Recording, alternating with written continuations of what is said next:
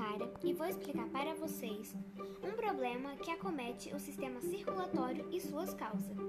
Hoje nós iremos falar sobre varizes. Nosso sistema circulatório é um importante mecanismo de transporte que, além de conduzir o sangue, também possui a missão de distribuir oxigênio, nutrientes e fluido linfático por todo o corpo. Mas quando há água errada no funcionamento desse complexo sistema, composto pelo coração, veias, artérias, geralmente ocasionado por doenças ou demais órgãos do corpo, podem ficar comprometidos, gerando diversas complicações. Varizes é um problema muito comum que acomete mais nas mulheres, sendo caracterizado pela dilatação e alongamento das veias, principalmente das pernas e pés.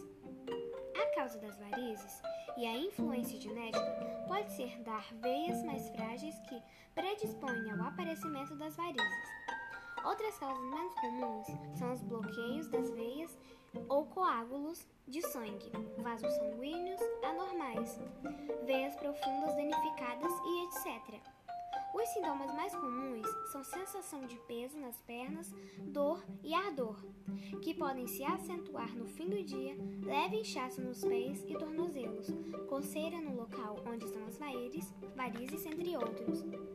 As varizes podem trazer complicações e será necessário tratamento a laser ou cirurgia para retirada delas. Fica aqui um alerta sobre esse problema. Vamos nos cuidar. Até a próxima. Tchau!